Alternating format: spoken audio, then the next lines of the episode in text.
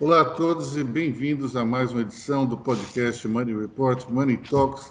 Eu, Aloysio Falcão, estarei aqui com vocês pelos próximos minutos, junto com os nossos valorosos jornalistas, o editor-chefe André Vargas, os editores Lucas Andrade e Tom Leria. E vamos começar por uma, um aspecto, digamos, mais de fofoca.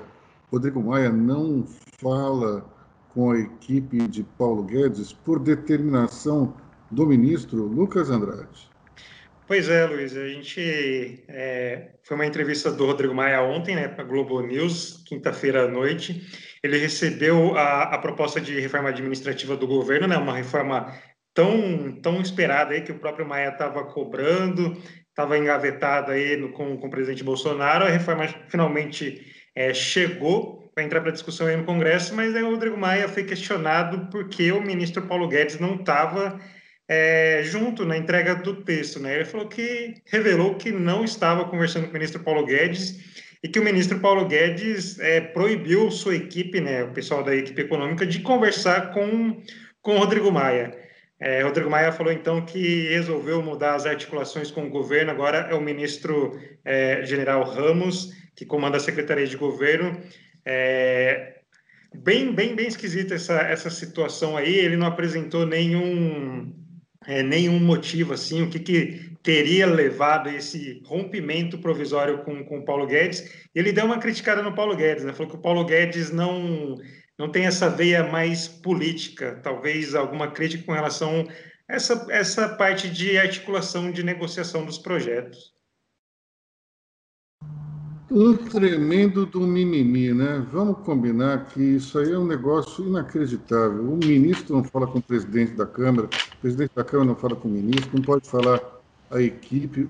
A gente precisa de uma sintonia entre governo, entre executivo e legislativo.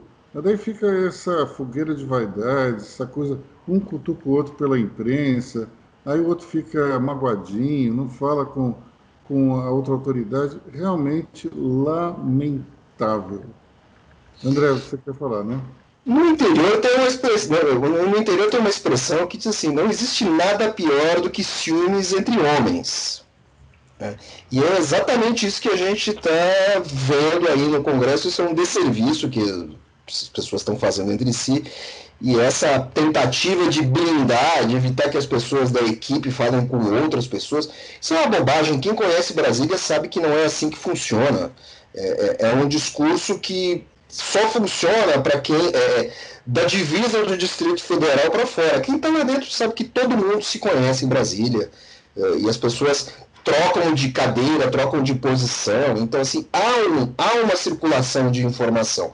E até porque os deputados precisam de informações técnicas muitas vezes, explicações. Então, o sujeito vai consultar alguém que ele conhece. Como é que, que isso pode acarretar? O que, que isso significa? É, faz parte do jogo, não é uma coisa daninha. Não é, é, é não, é, não há uma hierarquia é, é, estrita nessas questões. Ninguém está fazendo nada de errado. E tem uma questão importante que é a seguinte: se, se o Paulo Guedes determina que não se pode falar com o Congresso e houver dúvidas, o processo vai simplesmente parar. Não é que, não é que vão aprovar qualquer coisa sem é, saber ao certo o que está escrito ali ou com alguma dúvida. Simplesmente o processo para. Então, achar que interromper a comunicação é algo que melhora a, a posição do ministro em termos de alavancagem, de poder de alguma coisa, é loucura total. Exatamente. E tem, tem outra questão, né, Luiz? Essa, focando mais na reforma administrativa, era uma reforma que estava sendo cobrada estava engavetada, agora que saiu, tem essa, essa discórdia entre o ministro e o presidente da Câmara, né? Essa é, discórdia tornada pública pelo próprio presidente da Câmara. É uma situação muito esquisita no momento que a reforma finalmente pode andar, né? Pode começar a ser discutida no Congresso. Como que falar? Sim, é, eu estou achando que isso é mais um capítulo na briga aí, ou na rusga entre o, o ministro e, e, o Congresso, né? Na semana passada mesmo, quando é, o presidente engavetou é, a questão do, do, do auxílio emergencial, é, do, do Renda Brasil, na verdade, o, o, o Maia já havia dado uma cutucada no, no, no, no, Guedes dizendo que a equipe tinha vazado as informações sem aprovação do presidente. Então, é mais um dessa, uma dessas séries de cutucões aí que, que tem entre o ministro e o Congresso, é, o, o, ministro sendo convocado, sendo convidado pelo Senado a se explicar sobre declaração. Enfim, eu acho que é mais é, essa coisa de, de, de cutucar o ministro mesmo que o Congresso tem fazendo reiteradas vezes. E a reforma propriamente dita, Lucas? Então, a reforma finalmente chegou, né? Ontem esse texto foi apresentado, essa reforma administrativa. Acho que trata muito mais, por enquanto, de do futuro, né? Dos é, funcionários públicos que vão que vão entrar, né? Que vão em, passar em concurso, é, cria vários estágios de carreira, né? É, acho que dá uma, uma boa organizada aí para acabar com penduricalhos e também abre aquela possibilidade de acabar com a, com a instabilidade, né? É, o servidor público que começar no, no trabalho vai ter que mostrar o mérito, né? Vai ter que mostrar é, competência para seguir naquela, naquela carreira, né?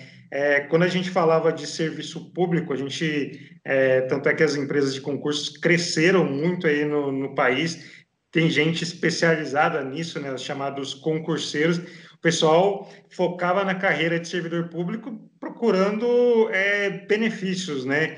É, vários penduricalhos aí que aumentavam o salário. É, é uma reforma assim um pouco tímida ainda, acho que precisa avançar mais e vamos ver como vai vão, vão, vão ser as discussões no Congresso. André. Existe uma questão aí na, na, reforma administrativa, tudo que, o, tudo que o Lucas falou me parece muito positivo, essa questão uh, do funcionário público concursado ele passar por uma espécie de período probatório de dois anos, tudo isso eu acho muito positivo. A questão central é que acho que incomoda a opinião pública e, e, impacta nos gastos, é a questão de como ficam os salários e como fica o desenvolvimento da carreira do topo do funcionalismo público. Isso impacta muito. Você não pode colocar é, um sujeito que ganha 20, 30 mil eh, junto com o sujeito que ganha 3 mil reais. Quer dizer, você, você pode ainda manter um desequilíbrio. Então, temos que ver como é que vão ficar essas questões uh, de forte apelo corporativo. Essa questão aí do, do funcionário que ganha 30 mil, geralmente ele, ele conhece muito bem o estatuto, o regulamento, e com isso ele, ele acaba é, se beneficiando de uma série de vantagens que a lei oferece, tanto para tirar licença prêmio, como para poder estudar. Isso tudo é, é, conjuntamente pode fazer um, um, servidor ganhar bem mais do que 30 mil e pode ultrapassar o teto é, em, em vários milhares de reais. Mas, é, em reforma propriamente dita, foi por conta da expectativa de que essa reforma seria somente apresentada no ano que vem, que nós perdemos o secretário especial Paulo Webel, é, da, da equipe econômica. Ele pediu demissão porque foi dito a ele claramente que não se pensava em apresentar o projeto esse ano. E ele foi embora perdemos um grande quadro da equipe econômica simplesmente porque houve um descompasso. Primeiro se disse que não ia apresentar a reforma e depois se apresentou. Quer dizer, se tivéssemos um mês aí é, é, antecipados, talvez tivéssemos um nome importante ainda compondo a equipe do ministro Paulo Guedes, que, por sinal, é, teve que é, falar bastante essa semana sobre o resultado do PIB que foi talvez o pior da história, né, Lucas? Isso foi o pior desempenho trimestral da história, né? Foi uma queda de 9,7%. É, e, curiosamente, a, o anúncio de que a reforma administrativa seria é, apresentada foi no mesmo dia, praticamente no mesmo instante da divulgação do PIB, né? Foi logo na, na terça-feira pela manhã.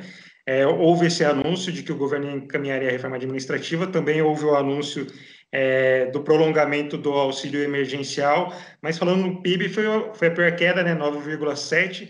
E tem um outro detalhe que passou um pouco, eu não sei qual é a percepção de vocês, que não foi muito falado, é com relação ao PIB do primeiro trimestre. Teve uma revisão e o PIB, que na verdade tinha caído 1, alguma coisa, foi uma, a queda foi maior, foi, foi de 2,5. O ministro Paulo Guedes falava que a economia já estava decolando antes da pandemia, só que a realidade não era tão assim. É, foi uma queda maior, isso considerando que a gente, os efeitos da pandemia começaram em março, né, na última quinzena de março. Então, a economia já vinha é, dando sinais de recuo é, bem antes da, da pandemia. E aí, é, por conta da pandemia, paralisação das atividades, é, medidas de distanciamento social, foi queda generalizada aí, é, indústria, comércio, serviços é, principalmente consumo das famílias, que representa, se eu não me engano, acho que mais de 60% do PIB, foi uma, uma queda aí bem, bem forte. Ontem, só para a gente é, acrescentar aqui sobre o PIB, o, a Fundação Getúlio Vargas divulgou uma, uma prévia né, do índice de atividade econômica, teve um crescimento de 1,4% em julho frente a junho. Está é, tá tendo uma recuperação é, não sei se a gente pode falar uma recuperação em V, mas é uma recuperação considerável já depois desse auge da pandemia. A questão é qual é o ângulo do V, né? Porque se você tem um, um V muito fechado, é uma coisa, um V muito aberto também é um V. É, a questão toda é o ângulo né? entre essas duas retas que formam a letra. É, vamos lá, Tom, você está querendo falar? Então, é, e o mais curioso é que a queda, dizem os analistas, devia ter sido ainda pior, né? Só não foi pior por conta do auxílio emergencial que o governo resistiu a dar. Os analistas dizem que esse auxílio ajudou a não ter uma queda maior, né? E, e, a previsão até o final do ano é de uma recuperação, né? A gente deve fechar o ano sim no negativo, o, o, o, presidente do Banco Central estima que seja em, em 5% de, de, de retração e, e, as instituições financeiras trabalham em até 6%, 6,5%. Mas esse cenário poderia ter sido bem pior se não, fossem, se não fosse a política do, do auxílio emergencial. Eu acho que 5, 6% perto da, da, da situação que todos viveram é até de bom tamanho, quer dizer é, é ruim, evidentemente, mas eu esperava muito mais do que cinco ou seis apenas. É, vamos falar um pouco da, da Lava Jato. Teve uma debandada geral, Lucas?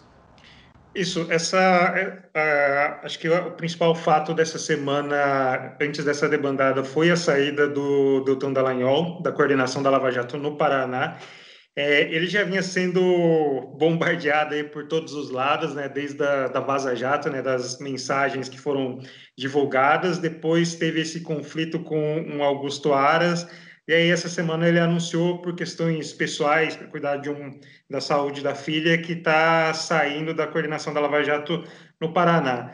Aí um outro fato relacionado à Lava Jato é da Força Tarefa de São Paulo, né? Sete procuradores é, pediram renúncia coletiva, alegando que a, a, procuradora, que seria superior deles, né, que toma conta de todas, todos os casos, né, de todas as situações da Procuradoria em São Paulo, estaria segurando os casos. Né?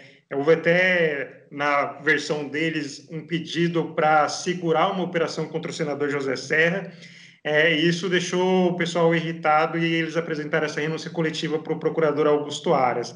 É mais um capítulo aí desse processo de esvaziamento da Lava Jato, primeiro no Paraná e agora também em São Paulo. Né? Em São Paulo, os trabalhos estavam bem lentos, né? a gente não, não pode falar qual motivo, né? se havia algum é, pedido para segurar mesmo ou, ou se o pessoal era mais criterioso. Só que quando parecia que a Lava Jato em São Paulo estava deslanchando, principalmente é, pegando tucanos, né? A gente viu denúncias contra o ex-governador Geraldo Alckmin, contra o Serra, com outros é, dirigentes tucanos, veio esse, esse baque.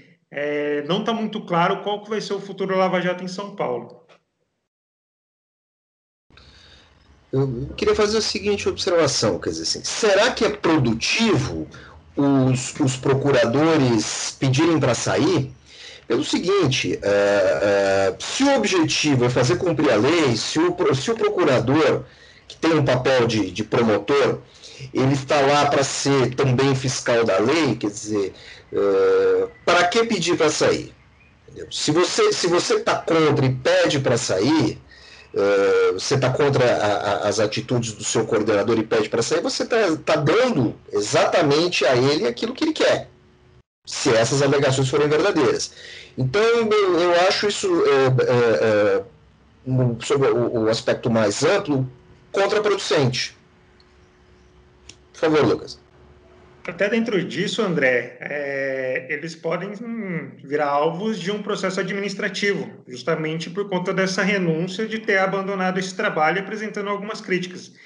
É, por isso que a gente fala que não sabe como vai ser esse futuro, porque pode ter alguma, é, não, não diria represália, mas um efeito reverso, e eles serem alvos de um processo administrativo por conta dessa decisão.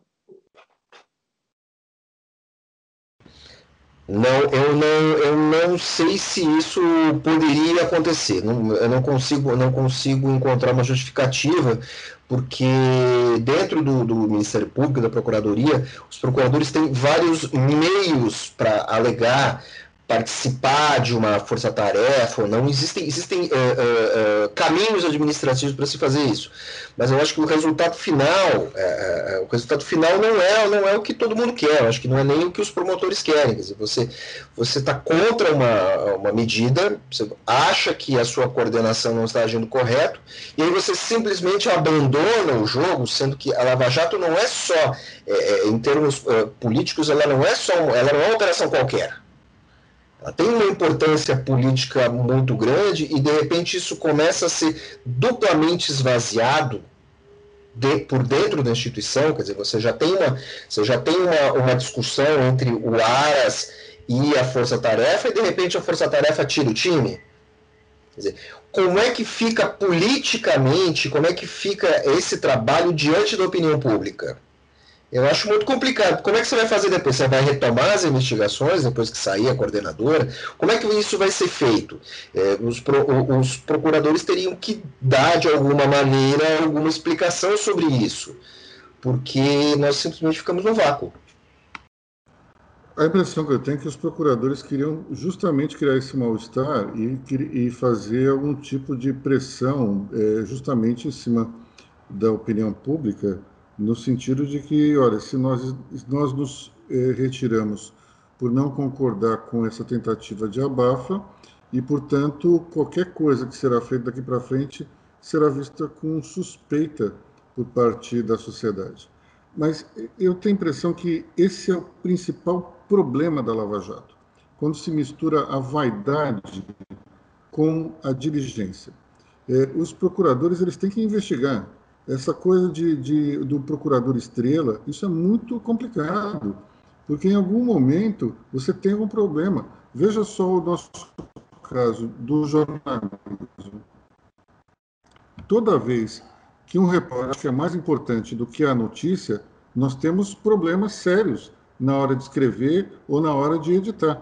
Quando você tem um processo de investigação, no qual o, o, procurador começa a se achar tão importante quanto o processo em si, coisa pode ficar complicada. Então, eu acho que essa questão da vaidade ela é meio problemática, especialmente porque muitas vezes o procurador ele pode é, botar o carro na frente dos bois. No afã de pegar alguém que ele acha que é culpado, ele pode tentar é, fazer o processo andar um pouco mais rápido do que deveria e botar os pés pelas mãos. É, isso aconteceu em alguns momentos durante a Lava Jato. Mas o que eu percebo em relação a, a essa situação em si é que Lava Jato virou meio que genérico para qualquer combate à corrupção. Não necessariamente você pode combater ou investigar os malfeitos é, apenas por essa operação. É, podem ser criadas outras operações. Você pode ver é, é hoje uma série de problemas ou é, que você encara, vê a suspeita ali e, e, criar outra operação. Não necessariamente precisa tudo ser feito através da Lava Jato. Então, é, primeiro, não acho que seja um problema se houver um esvaziamento dessa operação, se cria outra. Não é algo tão difícil assim de se criar dentro da estrutura da Justiça e da Polícia Federal. Mas é um recado ruim que se passa para a sociedade. A de que está aí no meio de um abafa em relação a um, a um projeto tão importante de combate à corrupção. Isso, de fato, é complicado. Agora, em relação à, Lava Jato de São Paulo, é, me parece muito estranho demorar tanto tempo para você produzir é, uma prova ou alguma evidência contra o senador José Serra ou contra o ex-governador Alckmin. Nós, nós tivemos ali, se não me engano, uma acusação de 14 anos atrás.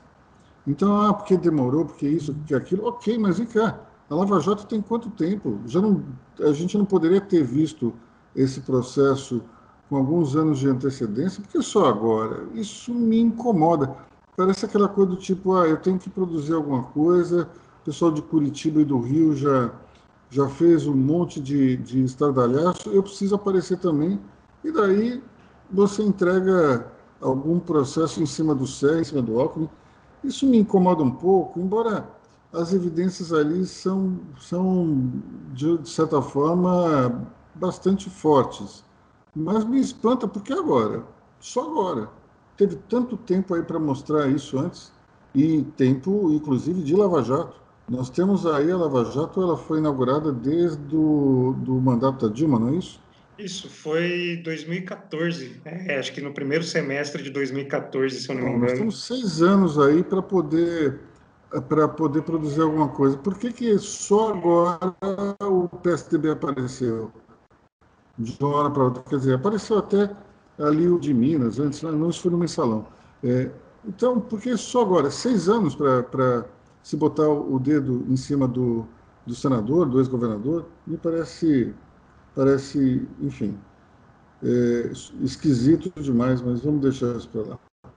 É, impeachment e Witzel já é, totalmente, acho que fora do jogo. Não temos, não temos mais. No Rio de Janeiro, Acho que Crivella conseguiu se manter por poucos meses, diga de passagem, que já tem uma eleição aí, é, não ser que ele seja reeleito, mas Witzel, pelo jeito, favas contadas, né, Lucas?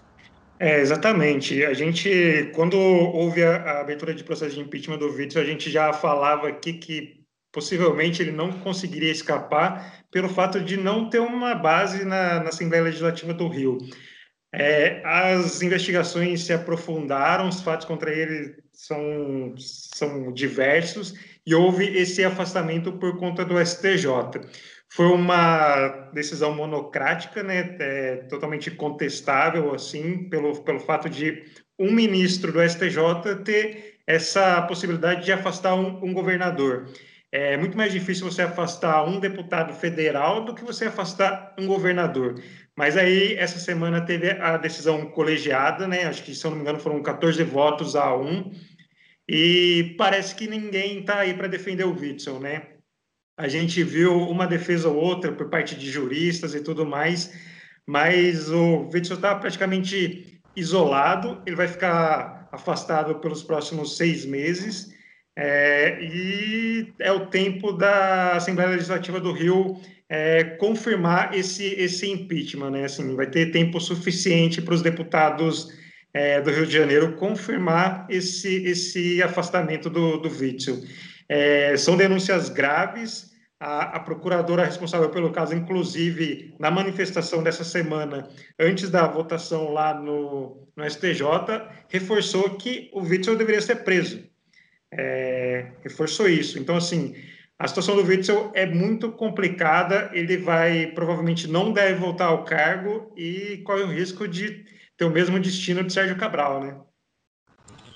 Eu queria que o André Vargas falasse um pouco sobre a clonagem de de Witzel em cima do, dos outros governadores. Você escreveu um artigo aí sobre esse tema.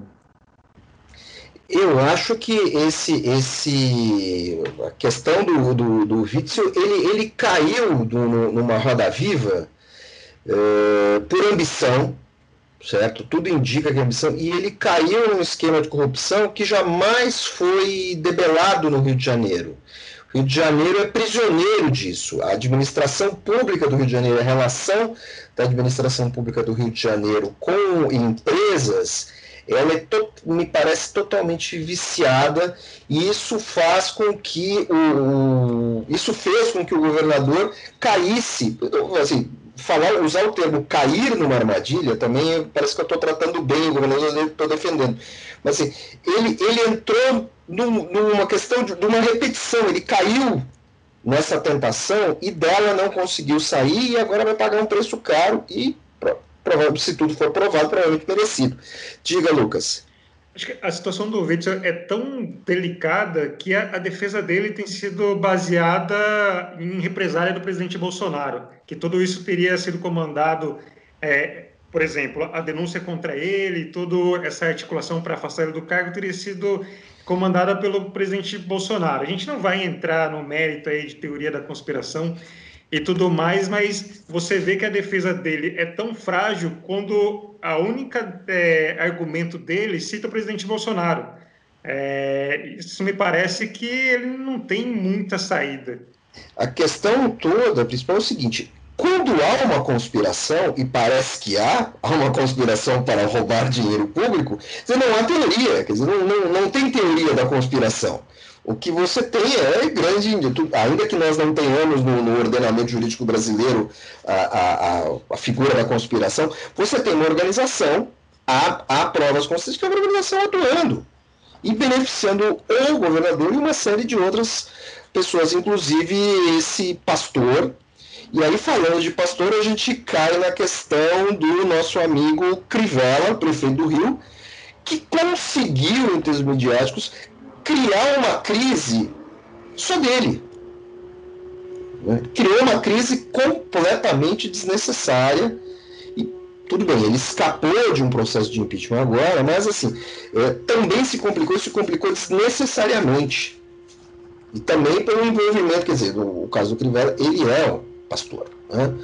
É, não que isso seja uma desculpa o sujeito ser corrupto nem nada, mas assim, você tem um, um meandro ali de operação e de atuação dentro do aparelho de Estado por parte das denominações neopentecostais que atrapalha muito a administração. O Crivella criou uma crise para ele, desnecessária, não precisava haver aquela crise.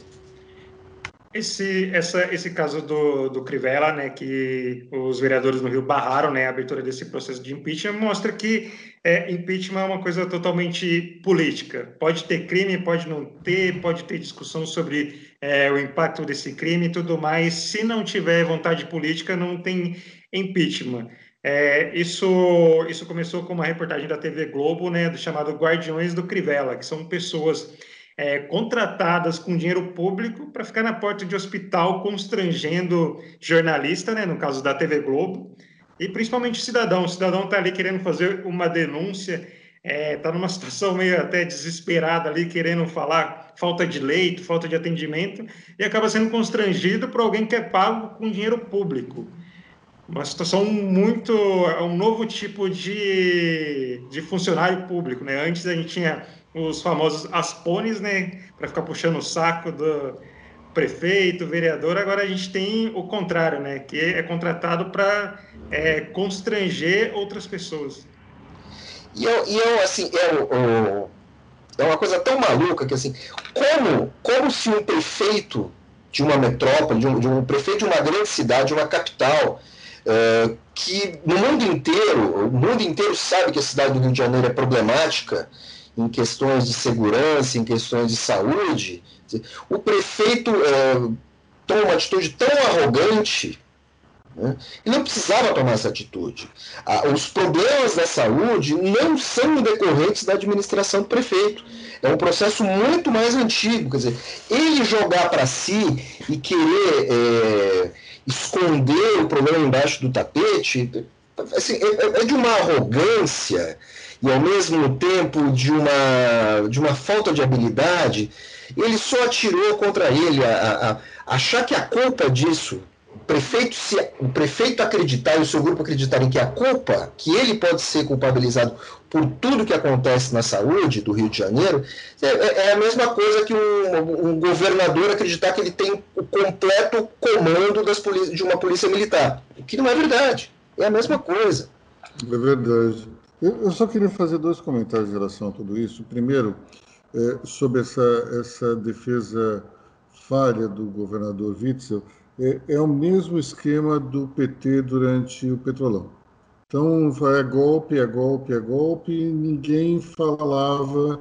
Mas peraí, mas olha as evidências aqui. Existe uma evidência clara de que roubaram.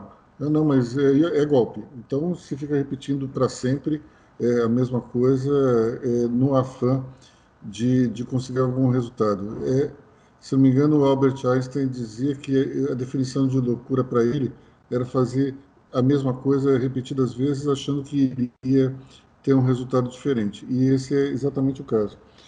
O outro ponto em relação a, a impeachment ser algo político, e de fato é, mas eu só queria fazer um comentário, Lucas, que é o seguinte: na Câmara Federal, pelo menos, só se tem impeachment quando houver consenso em relação ao que vai ter depois. Se não tem consenso, você não tem processo de impeachment. Um exemplo muito claro disso é o impeachment de Dilma Rousseff, porque havia um consenso de que Michel Temer era a solução. Depois, quando houve as fitas do Joesley, é, se votou uma abertura de impeachment do presidente Michel Temer, mas ele não deu em nada, porque naquele momento não se tinha consenso. Quem ia ser o, o sucessor? Ia ser Nelson Jobim? Ia ser Rodrigo Maia? Ia ser Fernando Henrique? Geraldo Alckmin? Se falou em uma série de nomes que poderiam ser escolhidos em votação indireta pelo Congresso e ninguém se sobressaiu. Como não houve consenso, não houve impeachment, Michel Temer finalizou o seu mandato, apesar daquelas fitas de Joesley Batista. Então, é uma situação meio complicada. Lucas. É, até dentro disso, é, falando desse processo de impeachment do Witzel na, na Assembleia do Rio, a gente começou o programa falando de Rodrigo Maia, talvez o encerramento pode ser Rodrigo Maia também, que a própria, acho que foi a Mônica Bergamo, é, veiculou né, essa semana que Rodrigo Maia poderia ser o governador do Rio de Janeiro, eleito por votação indireta. A questão é a seguinte: se esse, esse processo do impeachment envolver o vice é, e ser concluído ainda neste ano, é, obrigatoriamente teria uma eleição. Agora, se esse processo de impeachment se arrastar para o ano que vem, seria uma eleição indireta. E aí, uma das costuras seria o nome do Rodrigo Maia eleito por votação indireta para assumir o governo do Rio. Mas para isso o vice tem que também sair de cena, né? Isso, é, também tem essa discussão, né? É, eu acho que já, eu, se não me engano, já foi apresentado, mas deve ser apresentado o pedido de impeachment do vice também que ele também foi, é alvo da investigação. Ele teve mandado de busca e apreensão. Então, assim, para saber qual é a ligação dele em todo, em todo esse caso aí. É, aí é que tá, como você falou no caso da, da Câmara, quando houve o impeachment da Dilma. Como não teve essa costura para saber quem assumiria o cargo, acabou ficando com o Michel Temer, nada foi mais, mais para frente. É, e aí isso na verdade são tudo é, especulações é, sobre o futuro político do Rio que vai continuar muito complicado aí pelos próximos meses. Bom, vamos falar de vacina, André? É, questão de vacina. Seguinte, progressos na chamada vacina russa. Certo. Agora, também a seguinte observação: alguns pesquisadores, até no Brasil, afirmam que a vacina russa ela é eficiente, mas ela não tem apresentado resultados tão bons quanto a vacina de Oxford. É, perfeitamente compreensível, a vacina de Oxford está é, sendo testada há mais tempo, está sendo trabalhada há mais tempo. De todo jeito, são, é, é coloca a gente no campo do otimismo, certo? porque nesse processo a vacina pode apresentar evolução na sua composição, do mesmo jeito que a vacina de Oxford. Resta saber o seguinte: é, alguns é, executivos da indústria farmacêutica acham que a vacina, se ela surgir em muito pouco tempo, ela não vai ter uma capacidade de imunização tão grande. Ela seria muito próxima do que é, do que é hoje uma vacina para gripe. Certo? Capacidade de imunização de 50%, essa capacidade pode ser temporária. Eh, do jeito que estamos, tudo isso é bom. Não é o ideal, mas tudo isso é bom, tudo, tudo isso pode se apresentar como, como um progresso, um, uma composição para a solução. Agora, nós também tivemos uma outra questão, uma evolução eh, de tratamento. Quem já teve problema, já usou corticoide, e eu já usei bastante, eh, descobriu-se que problemas pulmonares em pacientes graves da Covid podem ser amenizados com intenso uso de determinados corticoides, que estão aí disponíveis em qualquer hospital, tá tudo certo. Então, assim, nós temos algumas é, é, evoluções. Infelizmente, essas evoluções sempre são mais lentas do que a nossa expectativa. Essa, esse é o quadro da semana das vacinas. Bom, e com esse essa descrição desse quadro, nós ficamos por aqui no podcast de hoje. Já estamos aí com quase 40 minutos. É, hoje é, estamos aí na véspera do feriadão e, portanto, desejamos um feliz, não só fim de semana, como feriado para todos. E Money Report, Money Talks fica por aqui. Nós nos reencontraremos na sexta-feira que vem novamente comentando os principais acontecimentos da semana. Eu, Aloysio Falcão, me despeço de vocês e os nossos queridos colegas também. Até semana que vem. Até semana que vem. Tchau, tchau, pessoal. Até a próxima.